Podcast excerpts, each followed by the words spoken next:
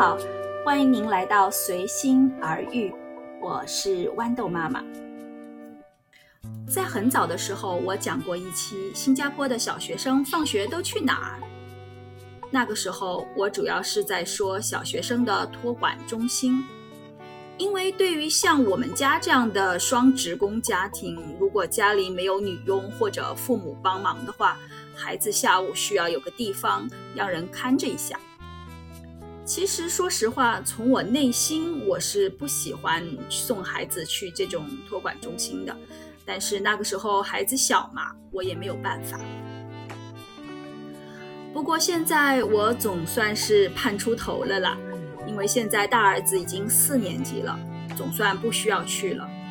而且因为大儿子不用去，我的小儿子也不用去了，因为放学可以和哥哥一起回家呀。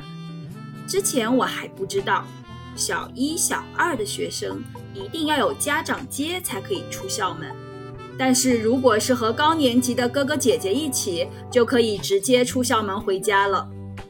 顿时，我大儿子在我们家庭生活的时间分配上就发挥了巨大的作用。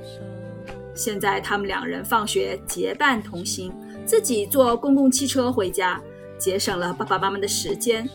而且还为我们省下了巨额的校车费。每次啊，我看到家长群里因为校车的服务问题投诉的时候，我就暗暗庆幸，哎，我总算不用操心这些问题了。题外话了，加一下，新加坡这个地方，凡事是服务行业，你真的不能要求太多，不仅服务意识差，而且价格还超级贵。那孩子放学自己回家之后呢？因为现在还在疫情的防控中，大部分时间还是在家上班嘛，就是我和我老公还在在家上班。不过我们可能很快就要每天回去啦，所以要抓紧这段时间，让孩子们形成自律的习惯。为此，我制专门制作了每日的时间表，大致上就是回家先吃饭。然后在网上下下围棋当做休息，然后就是开始写作业啦。好像我的小儿子基本上还没什么作业，因为小一、小二就是政府要求减负，而且没有考试，也没有什么作业。所以呢，我们家长就会给他布置一些很基础的啦，就是每课一练呐，或者写写字什么的。写完作业就是玩的时间啦，然后就是晚餐、洗澡。最后我们会检查一下两个孩子的作业，或者帮忙报报听写什么的。我的小儿子每天还会让他练钢琴三十分钟，之后就是收拾书包、看看课外书就可以睡觉了。每天大致的节奏就是这样。当然了，我们也给孩子报了一些补习的班啦。比如我以前节目中提到过的，因为我的儿子大儿子啦，英文不太好，我就给他报了个补习班，每个周六早上去上课，周六的下午我就着重给大儿子练习他的中文的作文，把他平时写的作文拿出来修改。要知道，我们的孩子啊，虽然讲中文没有什么问题，但是一下笔你就知道了，那个语句的逻辑完全是乱七八糟。还有超级多的字不会写。周日上午呢，就是他爸爸给他们复习科学和数学；周日下午就是去围棋协会上围棋课。上完围棋课，全家就去图书馆看书。为了陪伴孩子们学习，我们家的分工就是：爸爸负责两个孩子的科学和数学，我负责孩子的中文和英文。好像我的朋友的大部分家庭都是类似这样的分工，因为大部分都是两个或者更多的孩子嘛，必须按照学科来分工。说实话，大家也不难看出，其实我们的生活就是围着孩子转了。周一到周五，我们可以把自己的工作干完，周末就是专心陪孩子，就很好啦。说到孩子课后的补习班，其实我是又爱又恨的。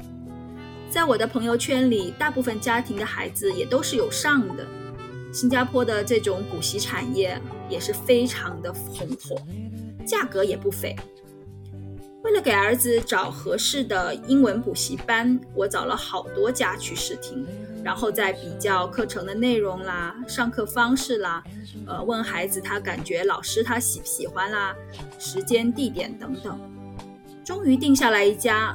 其实我发觉有些补习中心的课程真的安排得很好，看得出来是很专业的老师编排的，我自己都恨不得跟着学。因为我自己的英文也不好嘛，我有一种感觉，其实孩子都不用上学校老师的课了，直接上补习班得了。说真的，如果把学校英文课的时间换成补习课的时间，孩子能学得更好。但是从另一面想，我又问自己，这个补习班到底要上到什么时候呢？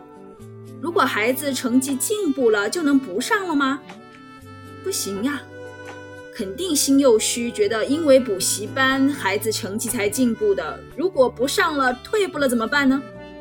而且补习班肯定也是希望你来一个学生，最好一直上到这个孩子小学毕业吧。但是对于我而言，就是有一种被套牢的感觉。其实我也有朋友的家庭是完全不送孩子上这种补习班的，全靠爸爸妈妈们教。当然了，如果父母有时间、有能力，孩子又听话，那当然是再好不过的了。不过要这三个条件都满足，稍微有点难了。能力可能父母对于小学的课程还可以，但是时间还有一个听话的孩子，那真是不容易了。不过我自己是觉得，补习班或者好的补习老师。最重要的是要引导孩子产生学习的兴趣和教会他们学习这个科目的方法，而不是那些知识本身。不过，真的有些东西不能想深了。你看，我又理想化了吧？人家能帮助你孩子提高考试成绩就不错了，其他的不能要求太多。所以，要让孩子产生兴趣和了解学习方法。还是只能靠家长自己，所以我现在就着重往这个方向琢磨琢磨。说了这么多，全是和学习有关的，还是要劳逸结合吧。毕竟还是小学生嘛，玩的时间也不能少呀。好像去年在疫情解封之后，孩子们都缺乏锻炼。我和老公就决定带孩子去森林徒步，放松眼睛和身体。后来我跟朋友们聊天的时候，被朋友们认为是搞不清楚状况的家长，因为那个时候我的儿子已经接近第四学期考试了嘛，最后考不好也不应该有什么大意外啦。虽然我也同意，但是其实在我内心里，不是孩子喜欢玩。而是我自己也想每周出去转转呀，所以今年呢，周六下午还是一样，学习完后是一定要出门的。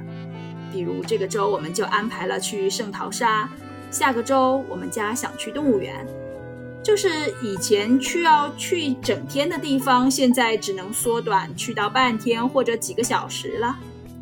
哎，没有办法，家里有小学高年级学生呀。好吧，今天就说这么多。如果您喜欢我的节目，请不要忘记订阅哦。感谢您的聆听，我们下一次再会。